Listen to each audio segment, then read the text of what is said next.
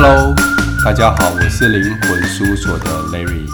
大家好，我是灵魂事务所的 Jessica。好久不见了，因为我们很长一段时间啊都没有录音了。对，真的蛮长的一段时间。那我们今天聊些什么呢？我们每次在录音前啊，我们都会想说，今天到底啊要讲什么样的话题？我想今天就来聊聊你的催眠吧。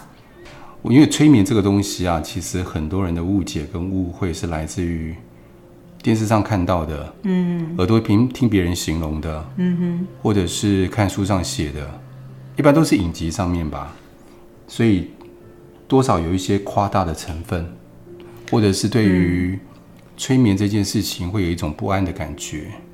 对你来说呢？嗯，我觉得站在我的立场来看好了，就是说。在我以前小时候看到那个电视上演的那些关于催眠那些，嗯，我觉得很神奇的画面，无非就是可能就是一个大舞台，然后好几个人坐在那边，然后接受催眠师的指引，然后那些人可能就会演出一些我自己本身都觉得蛮夸张的动作，看到的时候会觉得蛮开心的，会觉得说哇，好酷哦，原来催眠师好像能够操纵别人的行为。我在学催眠之前呢、啊，我觉得说。嗯哎，如果可以这样也蛮厉害的。嗯，嗯，站在舞台上面，然后要别人干嘛就干嘛。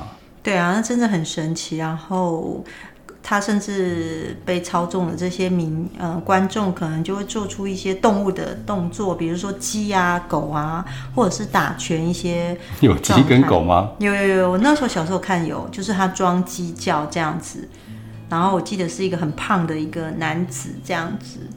然后接下来比较长大的时候，对于催眠，潜意识里面会有一些害怕在，因为我根本不知道那到底是什么。接下来就会看到一些电视上的广、嗯、影片，我记得最，呃，我之前还甚至会把催眠跟魔术搞在一起。我刚开始学催眠的时候，嗯、我在回想说你在讲的过程当中，我就在回想，嗯，我刚开始学催眠的动机是因为我不太相信催眠。因为在以前课程里面有很多大量的冥想，但是我看不见，我感觉不到，我就想说奇怪，那这东西我感觉不到，那催眠呢？催眠它的某一个部分就是冥想，所以我为了追根究底啊，我就干脆跑去学催眠，就拿看拿那个催眠师证照，我就发现催眠跟我想的完全不一样。我想问一下，说关于冥想这一部分啊，因为我其实。并没有去参与什么样的活动，去类似像那种进行冥想的课程比较少。嗯、呃，你们那个冥想，你可以大概形容一下什么叫冥想吗？冥想有一点，它是有主题式的，比如说他请你冥想一个光，嗯、或是冥想。呃，你在天空上飞，嗯，又或者是它有一个主题性的，嗯、最主要就是要带我们，让我们放松，嗯哼哼，让我们可以静下来，嗯哼，回到我们深层潜意识，它的目的就在这里，所以它可能会搭配着音乐，嗯哼，又或者是会搭配着他叙述的那一段故事或那一段话，跟着他去做，嗯，对。这样听起来很像是说，比如说我在 YouTube 上面如果搜寻什么深度催眠啊，类似像这样，感觉上就很像你所说的冥想那一部分。对啊，就是有音乐啊，在 YouTube 上面很多。对对对，然后叫你放松，我觉得那很吃声音哎，那个声音如果不 OK 的话，我可能就会跳过去。一般来说是没有错。嗯，对，就是他的声音的音频啊，跟他形容的状态。有时候我甚至听着听着，我会想说：“哈，是这样吗？”就大脑就介入了，嗯、然后就可能就没有办法放松这样。嗯，所以我可以问一下说，假如我听那样的音乐，那也算是催眠的一种吗？听一样的音乐，就是说，比如说放松，晚上放松，睡眠前放松，那也算是催眠吗？催眠的一个状态，催眠是后来被定义出来的。嗯哼，催眠的前奏就是要放松。哦，所以如果以催眠定义来讲的话，充其量那只是一个睡觉前的放松。嗯，因为催眠里面不是睡眠啊，所以它是不会睡着的，所以这是两件不同的事情。所以如果我在中午午睡的时候，我听这样这样的放松的冥想音乐，然后让我自己放松，然后午睡，它的睡眠效果会比较好吗？会比较好，会比较深沉。嗯，因为一般我们睡觉前的话，容易胡思乱想，嗯，然后睡着。对对对。然后日有所思，夜有所梦，嗯，就可能梦会梦到一些有的没有的，嗯。但是如果今天经过深度放松冥想，再去睡觉，通常我们睡眠品质比较好一点，嗯哼。它容易进入我们脑波，容易进入到西塔波或德尔塔波，容易进入到深层深层睡眠里面。那我可以再问多一点吗？嗯。假如我中午午睡的时间大概只有三十分钟，嗯，好，那我可能弄一弄之后，可能只剩二十分钟的睡眠。那如果我听了这样的音乐，我可能还没有听完，我可能都还没有入睡那种感觉，然后可能稍微浅眠一下，我就更睡醒，就得起来工作的话，嗯，那样子也是能够达到放松的效果吗？有一些人，他们在中午的时候不见得会真的去睡觉。嗯哼，他们有时候是靠，比如说他们有打坐或打禅的经验。嗯，靠打坐打禅的方式让自己放松，嗯，让自己的精神回来。嗯哼，可能他就打坐打禅，如果够深沉的话，够放松的话，即使只有十五二十分钟，他可能的效果可以长达，比如说人家睡半个小时甚至一个小时。嗯，所以有一些企业主有没有？嗯，他们到年纪比较大的时候，国外有报道，嗯，他每天都会固定时间，不用久啦，嗯，十五到二十分钟的时间，或甚至半个小时，或者是更久一个小时，每天固定，嗯，就让自己静下来打坐，或是静心，然后听着冥想的音乐，效果非常的好。所以说不用特别去刻意的学打坐或静心，只要坐在那里，眼睛闭上，听冥想音乐，听着他们的引导，我们就可以吗？对，就可以，但是不要睡着喽。哦，听着的时候不要睡着，对，不要睡着。哦。所以在听的时候，如果想达到那种让脑袋放松的话，嗯，除了我们刚刚说睡前的那个放松以外，那个冥想以外，嗯，其他固定时间不是让我们睡觉，是，而是让我脑袋在那段时间是。放松的，嗯，接下来我们在工作上或思考上更可以集中注意力，会有一种轻松清明的感觉，嗯哼，这效果真的很好。因为我有长一段时间早上起来，那时候我去内观，嗯，所以但让的定力不够，你知道吗？维持力不够，所以大概长达我有长达三个月的三个月的时间，嗯，每天早上起来，嗯，我记得是五十分钟到一个小时吧。还是一个半小时，我忘记了。这么长的时间啊？对，我坐在那边打坐，但是有时候真的会睡着。嗯，但是我会发现那一整天呢、啊，嗯，工作脑袋的清晰程度非常的高。嗯哼，工作效率也很好。嗯，因为在我们打禅静坐的时候或冥想的时候啊，嗯，其实在开发我们潜意识里面的能力。嗯哼，等于说让我们的意识跟潜意识借由这个方式让它接轨。嗯，那我们最大的潜意在潜意识嘛，不像什么冰山理论啊，百分之九十五或九七或九十三，反正各家说法不一样。嗯，我就是让那百分之九十几的潜意识接轨，当接轨上的时候，我就可以运用那边的潜能，这样的道理在。那我可以问一下说，说你有建议说，像这样子让头脑放松，提高自己的专注力跟。呃，工作上思考的能力这样子的静坐啊，呃，是我有两个问题。第一个就是你有觉得有建议在什么时间做吗？除了你刚刚说的早晨。哦，早上是我那时候的习惯。嗯，有，有些人是下午的时间。是，但是重点在于精神好的时候。嗯，就不要睡着嘛。对，嗯，但是有人呢是中午的时候午休用这个方式代替，但他没不是睡着。嗯嗯，他就是让自己深度放松。如果有办法到这种程度，也可以。那时间呢？时间，我觉得一开始的时候，十分钟对一般人来讲就折磨了，所以并没有固定的时间。你可以从三分钟，慢慢在五分钟，嗯，在十分钟，在二十分钟，嗯，我觉得最多二十分钟，一个半个小时就有效果，因为我们很难的可以把时间抽出半个小时，什么事都不做，嗯，尤其现在这个社会，对啊，对啊。你说防疫期间，当然大家在家里时间多，当然可以啊。但是，一般时候是很难的。其实是有难度。对。那我可以第问第二个问题，就是说，嗯、一定得要什么盘腿坐姿吗？我可以，比如说坐在椅子上，眼睛闭起来就可以吗？我自己的体验，那时候我长时间去打禅啊，嗯，我发现有盘腿跟没盘腿真的有差别。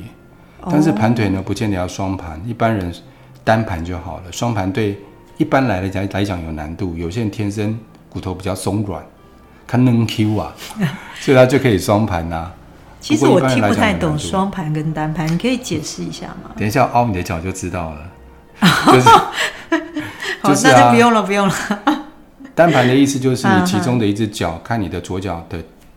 的脚，因为盘的时候侧腿盘腿，你知道吗？嗯，我知道盘腿。OK，盘腿就是盘一只腿，嗯、一只腿没有盘，坐坐在压在脚底下。Oh, OK，双盘就是两只脚的脚板都翘到另外一只腿，另外一只腿的腿大腿上面。哦，感觉很像练瑜伽的感觉。对啊，嗯，对，瑜伽有这个有这个招式、啊，有一个这个姿势，对。对哦，原来是这样。嗯，那我可以再问多一点嘛？比如说像催眠，像很多人会呃传讯息来灵魂事务所问说，如果我长期失眠，然后我又吃安眠药没有太明显的效果，那我可以利用像催眠这个状态帮助自己放松之外，如果还是没效，那能够来催眠吗？催眠会不会对我来说？在睡眠这部分会有比较有效果。我一般会建议先去找正规的医生做处理。有啊，我就是吃安眠药，我不想吃安眠药。我吃安眠药了，是不是？嗯、对啊，在催眠里面可以协助的是，嗯，第一先帮他放松，第二点去回溯那个原因，因为我相信不是。应该没有人天生就睡不好吧？嗯，对，我也没有人天生就压力大吧？嗯、小时候超能睡的、啊，嗯，一定有一些事情发生以后开始造成心理，对，嗯，然后慢慢的造成失眠，嗯嗯，催眠最主要就是把那个前因后果给找出来，嗯，然后从前因后果里面去对症下药，甚至有人回溯到前世，这个是每个人潜意识所决定的。嗯，然后从这边去下手做处理。不过这样听起来，催眠很像就是在运用我们那个潜意识的能量。潜意识能量其实是一个很神秘又很大量的一个能量在里面。所以我想问说，假如我自己本身对我的工作啊，或是生活上，我开始缺乏自信，或者是。我的执行力会比较差，然后可能自己都有意识到这一点，可是就还是觉得很懒散，不想做事。这种方式，这样的我的状态，有可能呃利用催眠改善我那个情境，让我变成更有活力，去好好工作，让我对自己更有自信，什么之类的吗？可以啊，嗯，因为凡事都一定有原因嘛，哦，我们就把原因找出来，造成它。脑袋想，但是提不起精神的那一件事，情的状态的原因。嗯嗯嗯。那我们去把它找出来了以后，嗯，对症下药处理。然后这样子就可以做这样的事情了。对。那我可以问一下，说，假如我觉得自己没有工作的这个动力，有一些状态可能来自于我家里，比如说我的母亲一天到晚骂我啊，类似像这样。那我可以问一下，说我催眠的时候，可以把我妈妈这样的情境跟状态一。一并进来催眠嘛？比如说我在催眠情境看到我跟我妈妈之间的对应关系，这样子。我不太懂你的意思。就是说，能不能比如说催眠是个潜意识，我不知道啦。潜意识可能有无限大、无限可能，有没有可能把对方的潜意识也催眠进来呢？哦，对方的潜意识影响到对方的潜意识。对对对对对。其实，在催眠深度里面，确实有方法做到这样的事情。哦。但是呢，重点来了，重点是。嗯大家就误以为，那只要别人改变，我不用改变。哦，其实是很容易这样的。对啊，就千错万错，别人错嘛。对，变成受害者，他变就好了，嗯、跟我什么关系？他讲话小声一点，啊、我就不会生气啦。嗯嗯。对啊，都他的啊，跟我什么关系？但是在催眠里面，其实我们会传授一个比较正面的，就是告诉对方，凡事我们要自己对自己负责任，所以我们才有主导，对，我们才有我们人生的主导权。最重要是这一件事情。嗯所以听起来，催眠还是以自己本身为主，对吗？对。如果那个能够解决对方的潜意识的问题的话，那对很多人来说，那就是会有所期待。因为比如说我失恋了，然后对方可能不爱我了。假如能够把对方的潜意识也进来催眠，那感觉就太美好了。对啊，但是如果这样子的话，其实对我们自身来讲不是一件好事情，因为今天的功课没有做，下次会遇到。嗯哼，对。在生活里面，就永远觉得那别人变就好，我不需要跟别人跟我没关系。嗯哼，嗯，感觉上就是变成下意图这种感觉，对不对？对啊，嗯嗯。所以听起来催眠其实能做的事情很多。另外有一种最常来问我们灵魂事务所，就是关于前世回溯这件事情啊。对，所以在催眠世界里的前世回溯，最主要它的底层是要在做什么？因为前世听起来很神秘，它的底层就是回到前世处理问题。回到前世处理问题，你是说那边的前世所发生的事情是一定可能有发生的，是吗？呃，你说有没有一定发生？我告诉你说有或没有，嗯，但是你相信吗？对啊，我就是故意要问你啊。对，重点来了，无法证 实，无法考证。对啊，有时候你说是，嗯，有时候个案言之言之凿凿的跟我说，对，那是我的前世，嗯、我反倒让你证明给我看。哎，是我问他，你证明给我看，是我带他进去前世的。但重点来了哦，嗯、对我们来讲，是不是前世不重要？嗯，重要的是这个问题有没有被处理掉。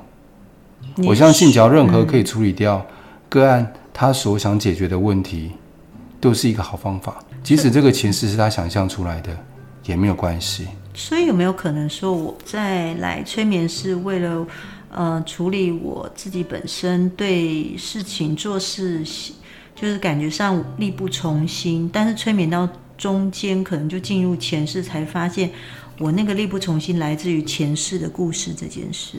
有可能，嗯，也是有可能的。但是会不会到前世去，是由个案的潜意识决定。你知道，我们扮演的就有一点像，嗯，我们像司机一样，嗯。我们开着，我们在前面开个车，然后后面乘客是我的个案，他告诉我去哪边，嗯、我从透过他有点像，他告诉我哦，我好像看到有一个场景画面，接下来因为我是司机，我比较熟门熟路嘛，嗯哼，我就带着他继续往下走，所以我们有点像代理，我们像有点像引路人一样，引进去以后，嗯、由他看到的画面跟他的感觉，我来带他走，因为我们有经验，我们知道往哪边带，对他，他可以想要找到他的。目的地，他的目的地可能就想他想要解决这件事情。我们的功能在这边。所以呢，到底催眠的过程中，到底是呃催眠师暗示我们看见，还是本来就存在我的潜意识里？你只是把那个地方打 spotlight 而已。我们打 spotlight。Uh huh. 其实很多的催眠，我们常讲说，其实催眠叫做自我催眠。嗯。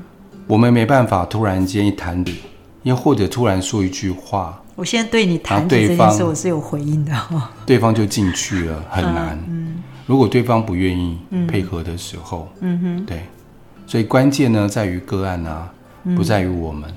所以我想要问说，假如催眠是对我们像我们这样的人，这样的效果大概能够持续多久呢？或者是到多久我就能够看出效果呢？一般来讲，大概会有前面的一个，就像我们常讲说排毒期啊。哦，排毒期啊，对，它会是什么样？所以每一个人状况不一样，有些人三五天，有些人四天、五天、一个礼拜，嗯，就开始慢慢有感觉了。哦，对，如果是如果是有效果的话，嗯嗯，对，他在感受上就会开始起改变。原来是这样子啊，那这样子的持续的效果就是我需要一直跟你 feedback，就是回馈给你说，哎哎，催眠师，我现在状况是什么样？这样子跟你回馈吗？不用，他会越来越好。嗯嗯嗯。但所以有时候的话，需要好几个疗程。嗯。就是可能四个疗程，但是它慢慢的会改变，慢慢越来越好。所以基本上是四个。那如果我的状况变得比较更好一点，可能缩短成三个吗？以我个人来讲，嗯，我更希望的是一次可以把对方解决掉。哦，就是不要拖三个四个，对，对对，我们也是很希望这样子，因为就来快一点啊，不要浪费钱嘛，干嘛浪费钱？啊，也是啦，也是啊。对啊，催眠那么贵，嗯，对啊，嗯，能够一次最好一次，但是每个人状况不一样，就像，嗯，有些人感冒可能吃一帖药，嗯，吃一餐的药就好了，对，有人吃了四天的分量都还没好。每个人状况不一样啊，嗯，每个人体质不一样，对，跟这有绝对的关系啊。嗯，那真的是蛮神奇的，你知道吗？我之前对催眠其实真的有很多误解，然后自从上了你那个催眠师的证照班之后，就对催眠这方面就有很多观念上的理清了。你到底什么时候要开课啊？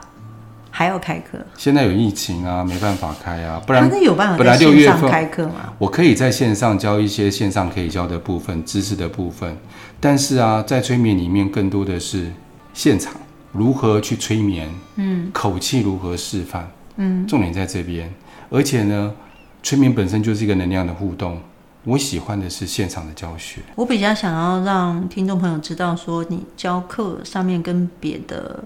嗯，催眠证照班有什么不同？我说说看我的感觉好了，因为我上了你的催眠证照班嘛。嗯、第一，我觉得，嗯、呃，你可能不单纯只是教催眠课程，在课程里面你倒是补充很多很多资料，然后再来就是你背景很多啊，比如说你呃学过 NLP 啊，学过。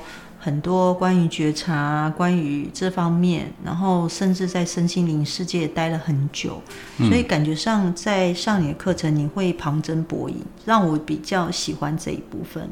再就是你催眠的经验很丰富，嗯，十六年的十六年，对啊对啊，而且我蛮喜欢你那种实做的课课程，就是你在开催眠证照班的时候，你知道如果你没有开实做啊。这部分就会变成，呃，像我如果拿到催眠证照之后，我就会有一点担心，说我到底会不会用？老师听听老师说的，跟自己实际操作那种感觉不一样。我们的课程里面是朋友，呃，就是学生跟学生之间互相练习，我觉得这蛮重要。这练习很重要，嗯嗯，这练习才关键。所以你的课程都一开就开到一个多月、两个月，而且还有我喜欢慢慢来，对啊，因为他们回去要练习，就是说。嗯比如说一个月，一般来讲，他们开的课的话，比较紧、比较紧绷的课程的话，嗯，就是我一个月之内，我开八堂课或七堂课，把它给开完。对啊，对啊，大部分都是。对，我喜欢开的是两个月，然后缴钱就完事。对，然后中间比较多的时间，他们去实习，嗯、然后有问题来回来交流。嗯嗯。中间就要练习，所以每一个礼拜中间有不同的练习。对啊，我很喜欢那个。马上问。而且，嗯、呃，同学跟同学之间的感情会变得很好。透过催眠，就是可能对方就是会知道我可能发生一些状况，或者我想要解决的问题，那种感觉就很 close，就是很亲近。对，对，我很喜欢那种感觉。好啊，我今天先拷问你到这边，我下一节我要再问一下更多关于催眠这方面，我的就是也有很多呃我的朋友啊，或者是听众朋友有好奇的问题。OK，对，他们都会写来问这样子。好，那我们就下一节喽。好，拜拜。好，拜拜。